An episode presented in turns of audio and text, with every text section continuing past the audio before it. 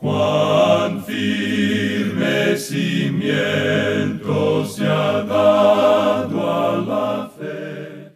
A través de la Biblia, un análisis de la Biblia libro por libro que le ayudará a crecer espiritualmente. Estos estudios fueron diseñados por el Dr. J. Vernon McGee. Acompáñenos en este fascinante recorrido a través de la Biblia. La palabra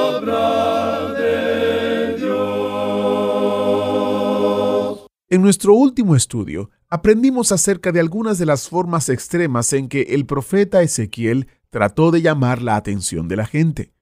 Aunque sus métodos pueden parecer tontos, estamos aprendiendo que el mensaje de Ezequiel era muy serio. Dios va a juzgar a Jerusalén y que la ciudad va a caer. El mundo siempre habla de que Dios es amor y eso es cierto. Pero como escucharemos en el estudio de hoy, el amor de Dios es solo la mitad de la historia. Tenemos que ver también el otro lado de la moneda. Dios es santo y Dios castigará el pecado. La verdad es que Dios muestra su gloria tanto a través de su amor y gracia como a través de su santa justicia. Iniciamos nuestro tiempo en oración. Padre eterno, te damos gracias porque podemos venir a tu palabra y ver completamente quién tú eres tener una idea general y global de cómo eres, que eres amor, pero que también eres un Dios justo. Ayúdanos a ver tu amor y tu gracia, así como tu justicia también y tu santidad. En el nombre de Jesús te lo pedimos. Amén. Estamos estudiando hoy la profecía de Ezequiel y vamos a continuar con el capítulo 6. Ya hemos descubierto, espero que lo hayamos hecho, que todas las profecías, en realidad cada uno de los libros de la Biblia, no son una obra de la casualidad. Las cosas están puestas en orden. Y este libro que tenemos ante nosotros es un libro que ha sido ordenado correctamente, por cierto. Ezequiel ha estado presentando profecías principalmente en cuanto a Jerusalén. Pero aquí en el capítulo 6 notamos que él habla de toda la tierra de Israel. El juicio se ha acercado ahora a toda la nación. Debemos recordar que él se encuentra con el segundo grupo de aquellos que habían sido llevados cautivos por Nabucodonosor. Él se encontraba con ellos junto al río Quebar, que era uno de los grandes afluentes del río Éufrates. Esto indicaba que ellos se encontraban en una zona agrícola y que ahora eran esclavos del gobierno de Babilonia. En realidad, la mayoría de la gente se encontraba aún en la tierra de Israel, y Jerusalén permanecía intacta y la tierra nunca había sido devastada. Los profetas falsos, como vamos a ver más adelante, estaban diciéndole a la gente que todo iba a salir bien, que ellos no tenían por qué preocuparse, que Jerusalén no sería destruida, que Dios no podría permitir que Jerusalén fuese destruida, que Él necesitaba a toda la gente porque era su pueblo, su pueblo escogido. Decían que iban a regresar dentro de poco tiempo. Mientras tanto, Jeremías estaba diciendo todo ese tiempo, ustedes van a estar cautivos por setenta años. Pero la gente no prestaba atención a Jeremías. Ellos estaban escuchando lo que los profetas falsos decían, porque eran cosas que aparecían mejores, y ellos estaban presentando un mensaje que era mucho más optimista. Y en el día de hoy, amigo oyente, encontramos que esto aún es cierto. A la gente no le gusta escuchar a su pastor predicar alguna serie de mensajes en cuanto a los juicios de Dios principalmente de lo que mencionan los profetas. Hay algunos que, aun cuando tengan puestos importantes en la iglesia, la quieren abandonar. Hay personas que dicen, yo voy a la iglesia para ser consolado. Y si habla de esa manera, bueno, yo no soy consolado. Es decir, que esta clase de gente no quiere escuchar la palabra de Dios. Y muchas de esas personas ni siquiera necesitan ser consolados. Los mensajes de juicio son cosa buena para uno y allí puede que esté el problema. A la gente no le gusta que le pongan el dedo sobre la llaga. Esta gente, pues, no quería escuchar lo que decía Jeremías y tampoco querían escuchar ahora lo que Ezequiel estaba diciendo. Hay personas que aún hoy cambian de una iglesia a otra porque cierto predicador predica el mensaje directamente de la palabra de Dios y eso los hace sentir muy incómodos. Por tanto, Buscan una iglesia donde el predicador los haga sentir bien tranquilos, bien cómodos. Algunos predican esa clase de mensajes de cómo hacer amigos y cómo influenciar a la gente, el poder del pensar en forma positiva y todo eso. Simplemente siéntase bien en cuanto a eso y todo le va a salir bien. Amigo oyente, eso es bueno, pero eso no es el mensaje de la palabra de Dios. Y aquí tenemos un gran principio en lo que se está diciendo. Ezequiel está diciendo a estos cautivos, ustedes no van a regresar. En realidad lo que va a ocurrir es que Jerusalén va a ser destruida. Eso es lo que él les decía a ellos. La tierra iba a quedar desolada, y ese es su mensaje, y él lo está representando para que ellos lo entiendan. En nuestro programa anterior vimos que él se estaba preparando para representar algo como si fuera una propaganda comercial para una afeitadora eléctrica o para algún jabón de afeitar, porque él sale a la calle y se lleva con él una navaja de barbero y comienza a afeitarse. Luego recoge todo lo que ha afeitado y lo divide en tres grupos diferentes. Toma una pequeña cantidad y la envuelve en su manto. Usted se puede dar cuenta qué clase de persona es este hombre. La gente toda se ha detenido y está mirando lo que él hace. Y él les entrega entonces este mensaje. Y el mensaje es que Dios va a juzgar a Jerusalén y que la ciudad va a caer. Ese era el mensaje. Y en el versículo 17 del capítulo 5 leemos, Enviaré pues sobre vosotros hambre y bestias feroces que te destruyan, y pestilencia y sangre pasarán por en medio de ti, y enviaré sobre ti espada yo Jehová he hablado. Este es un juicio muy severo. El capítulo 6 continúa con este tema, y aquí tenemos dos mensajes de juicio. Hasta ahora todo se ha dirigido a Jerusalén. Ahora él va a hablar en cuanto a aquello que concierne a toda esa tierra. En realidad, aquí tenemos dos mensajes de juicio que seguirán. El primer mensaje que tenemos lo encontramos aquí en el capítulo 6 y el segundo lo encontramos en el capítulo 7. En el primer versículo del capítulo 6 leemos, Vino a mí palabra de Jehová diciendo. Y el versículo 1 del capítulo 7 comienza de la misma manera diciendo, Vino a mí palabra de Jehová diciendo. La gente estaba acusando a Ezequiel, pero Ezequiel les está diciendo, yo no les estoy diciendo a ustedes lo que yo creo, ni lo que espero que suceda, ni lo que me gustaría ver que suceda. Yo les estoy diciendo lo que Dios dice. Y eso es muy importante. Lo interesante de notar aquí, amigo oyente, es que cada uno de estos mensajes finaliza diciendo, y conocerán que yo soy Jehová. Dios les envió un juicio a ellos para que ellos llegaran a conocer que yo soy Jehová. Y ese es el propósito, por lo menos uno de los propósitos del juicio de Dios, para que los hombres lleguen a conocer que Dios es un Dios santo. En el día de hoy el mundo necesita conocer esto. Hemos escuchado mucho hablar en cuanto a que Dios es amor. Y amigo oyente, eso es cierto. Pero es solo la mitad de la historia. Es necesario mirar el otro lado de la moneda. Dios es santo y Dios castigará el pecado. Y si usted se aparta en desobediencia de Él y le niega y no acepta su salvación, y si usted no cree que Él le ama a usted y ha provisto una salvación para usted, entonces solo queda una alternativa, y esa alternativa es el juicio. Eso es algo importante de ver de parte de los hombres hoy. Lo interesante de ver es que la gente hoy está tratando de justificarse o de presentar excusas en cuanto a sí mismos. La gente no quiere reconocer que es pecadora y acusa a Dios por eso. En realidad la gente está tratando de hacerlo desaparecer a Dios del universo y de dejarlo a un lado y decir que Él no está allí. En cierta ocasión, Hace ya muchos años, un joven hebreo que era el capellán de la Universidad de Pittsburgh, allá en los Estados Unidos, hizo cierta declaración. Todo lo que él dijo estaba basado en esto, que el Dios de la Biblia hebrea es demostrado como un protector fiel de su pueblo escogido.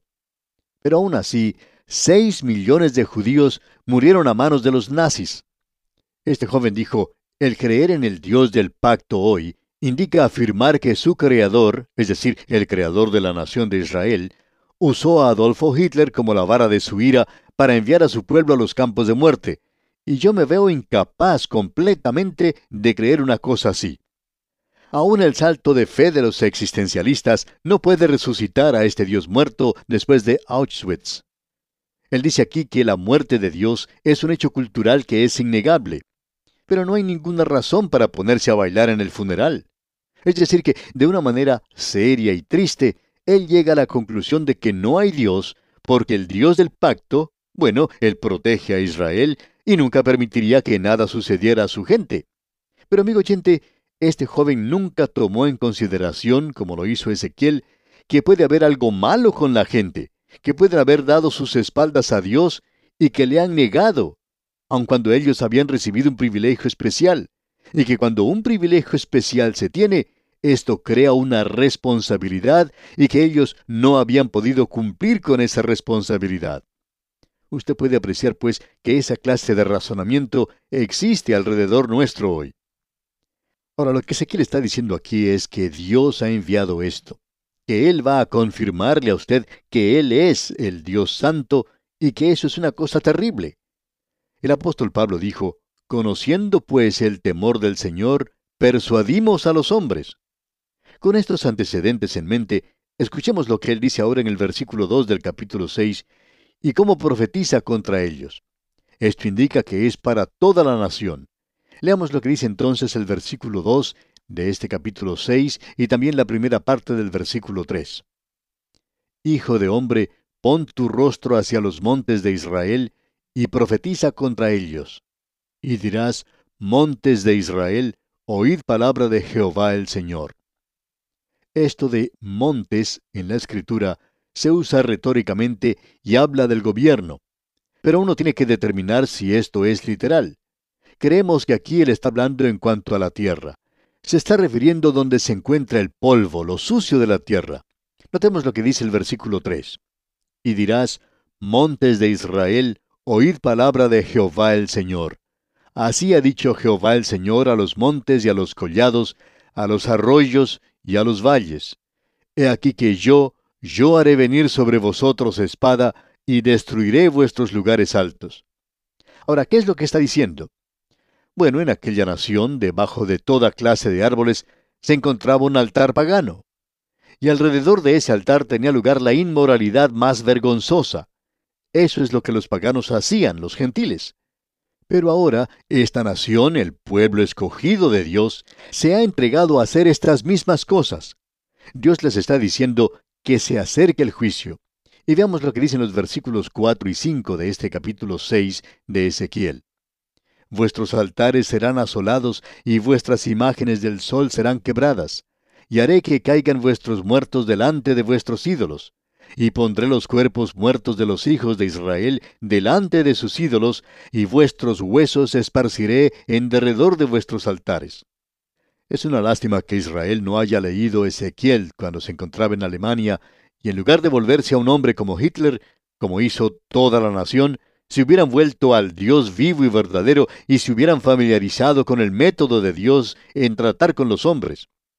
Uno no obra ligeramente con Dios, amigo oyente el juicio llega. Esto lo podemos apreciar con algunas naciones en el presente. ¿Han podido resolver sus problemas? No. Siguen amontonándose. ¿Por qué? Porque Dios juzga, amigo oyente. ¿Quién piensa usted que es Dios? ¿Un ancianito con barba larga sentado por allá en una nube, derramando lágrimas de cocodrilo?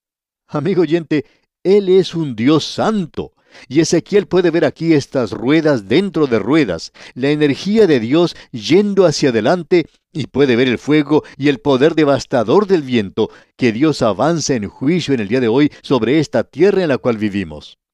Amigo oyente, esto es verdaderamente una píldora amarga.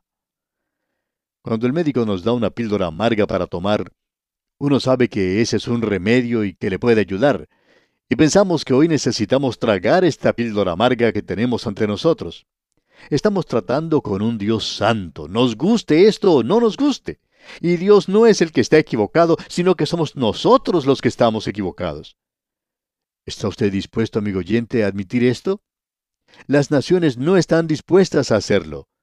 Dios está diciendo, voy a juzgarlos y esto no va a ser algo fácil. Ahora el versículo 8 de este capítulo 6 de Ezequiel dice, Mas dejaré un resto, de modo que tengáis entre las naciones algunos que escapen de la espada cuando seáis esparcidos por las tierras. Y Dios tenía gente aquí que le era fiel y que estaban entre el pueblo. La nación como tal se había alejado de Dios, pero entre esa gente había unos fieles. Y eso es cierto también en la iglesia en el presente. el liberalismo se ha apoderado de la mayor parte de la iglesia organizada del presente. Pero amigo oyente, hay muchos todavía que pertenecen verdaderamente a Dios. Y Dios sabe eso. Y en el versículo 9 de este capítulo 6 continúa hablando Dios y dice, Y los que de vosotros escaparen se acordarán de mí entre las naciones en las cuales serán cautivos. Ahora, ¿qué es lo que serán ellos? Testigos de Dios. Y leamos todo este versículo 9 que dice, Y los que de vosotros escaparen se acordarán de mí entre las naciones en las cuales serán cautivos porque yo me quebranté a causa de su corazón fornicario que se apartó de mí, y a causa de sus ojos que fornicaron tras sus ídolos, y se avergonzarán de sí mismos a causa de los males que hicieron en todas sus abominaciones. Aquí él habla como que ellos están actuando como una ramera, y ellos pertenecen a él. Por eso él dice que ellos tienen un corazón fornicario, y eso es adulterio espiritual. Amigo oyente, Después que Dios saque a la iglesia verdadera de este mundo, la iglesia continuará como una organización y es llamada la ramera. Eso lo podemos ver allá en el capítulo 17 de Apocalipsis. Y según creemos nosotros, ese es uno de los capítulos más terribles de toda la palabra de Dios. La iglesia verdaderamente presenta un cuadro aterrador. Dios dice que una de las cosas que van a suceder es, se avergonzarán de sí mismos a causa de los males que hicieron en todas sus abominaciones. Ese es uno de los resultados. Y lo interesante es que ese resultado no está sucediendo hoy. ¿Sabe usted lo que eso significa? Más juicio. Dios hace eso en el período de la gran tribulación. La gente llegará a morderse las lenguas a causa del juicio. Uno piensa que podría haber un gran movimiento de arrepentimiento, pero no lo hay. No lo hay entre esa gente. Ahora en aquel día lo hubo. Es que ellos aún estaban cerca de Dios. Ellos se avergonzaron. Hay veces que jóvenes que han crecido en un hogar cristiano se apartan de Dios, se alejan de su hogar, pero luego terminan odiándose a sí mismos por haber estado sirviendo a Satanás. Y eso será una realidad siempre entre la gente que pertenece a Dios. Y si no tiene ese resultado en usted, entonces usted no habrá sido uno de los del pueblo de Dios. Luego dice, y sabrán que yo soy Jehová. Eso se dice tres veces en este capítulo.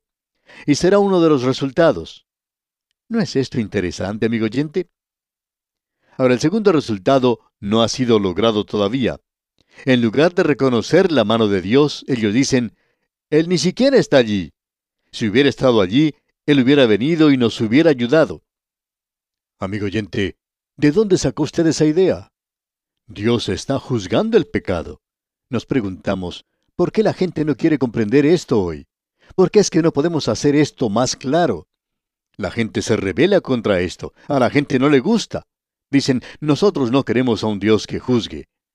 Pues bien, amigo oyente, usted puede hacerse un Dios según su propio juicio si así quiere hacerlo, pero el Dios Santo aún está allí. Quizá a usted le gustaría decir, me gustaría que se fuera, pero por eso Él no se va a ir. Él continuará juzgando. Él dice, y sabrán que yo soy Jehová. Luego en la primera parte del versículo 13 encontramos, y sabréis que yo soy Jehová. Y sigue, cuando los muertos estén en medio de sus ídolos. Sabemos que durante la persecución de Hitler, muchos judíos se volvieron a Dios. Hay gran cantidad de creyentes en Europa hoy como resultado de eso. Nosotros nos olvidamos fácilmente de ellos, y muy poco se dice en cuanto a ellos. En cierta ocasión uno de ellos, una joven cuyos padres habían muerto en la cámara de gas, se volvió hacia Cristo, y eso fue el medio para que ella llegara a ser salva. Y amigo oyente, para algunos es imposible el reconocer la mano de Dios. Y nuestro Dios es un Dios santo. Bien, ese Dios no perdonó a su propio Hijo y permitió que Él muriera y que llegara a ser pecado por nosotros. ¿Por qué los pecadores piensan que ellos van a escapar? Dios ha tratado de demostrar que esto es cierto.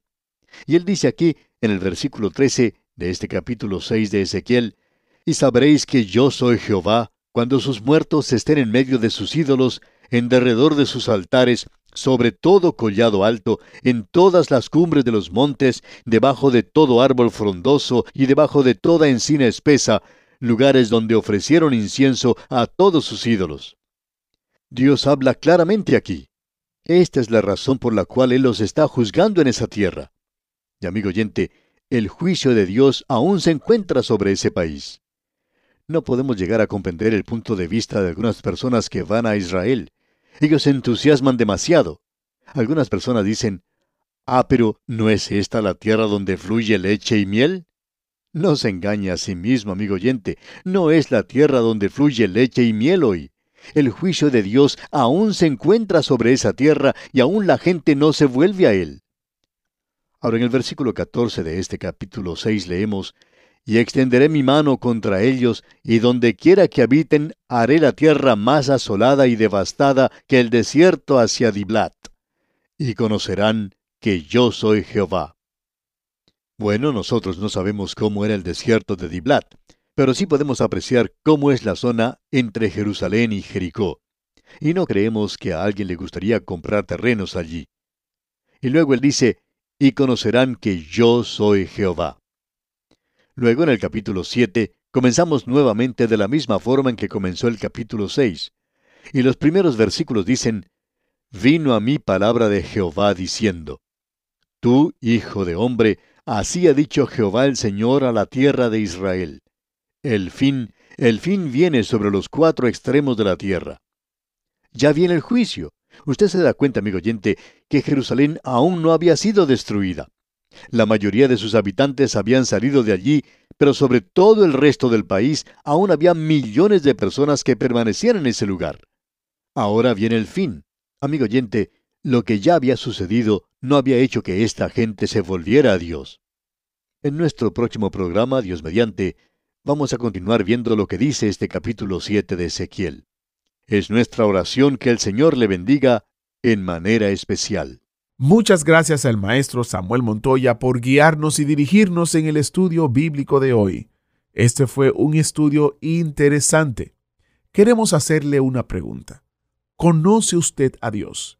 ¿Está usted cerca de alguien que aún no conoce a Dios? Tenemos una serie de recursos disponibles en nuestro sitio web que le ayudarán a entender, a responder y a comprender el peso de esta pregunta.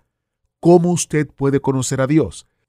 Obtenga recursos que le ayudarán a responder esa pregunta en nuestro sitio web a través de la biblia.org y usted hace clic en el banner que dice, en la imagen que dice cómo conocer a Dios. Allí usted encontrará un corto video que le explicará acerca de esto y también tendrá recursos que hemos recopilado para usted que le ayudarán a responder esta importante pregunta. A través de la biblia.org y haga clic donde dice ¿Cómo puedo conocer a Dios? Estos recursos están disponibles como descarga gratuita para usted o para alguien que usted conozca que también necesite escuchar el mensaje de salvación.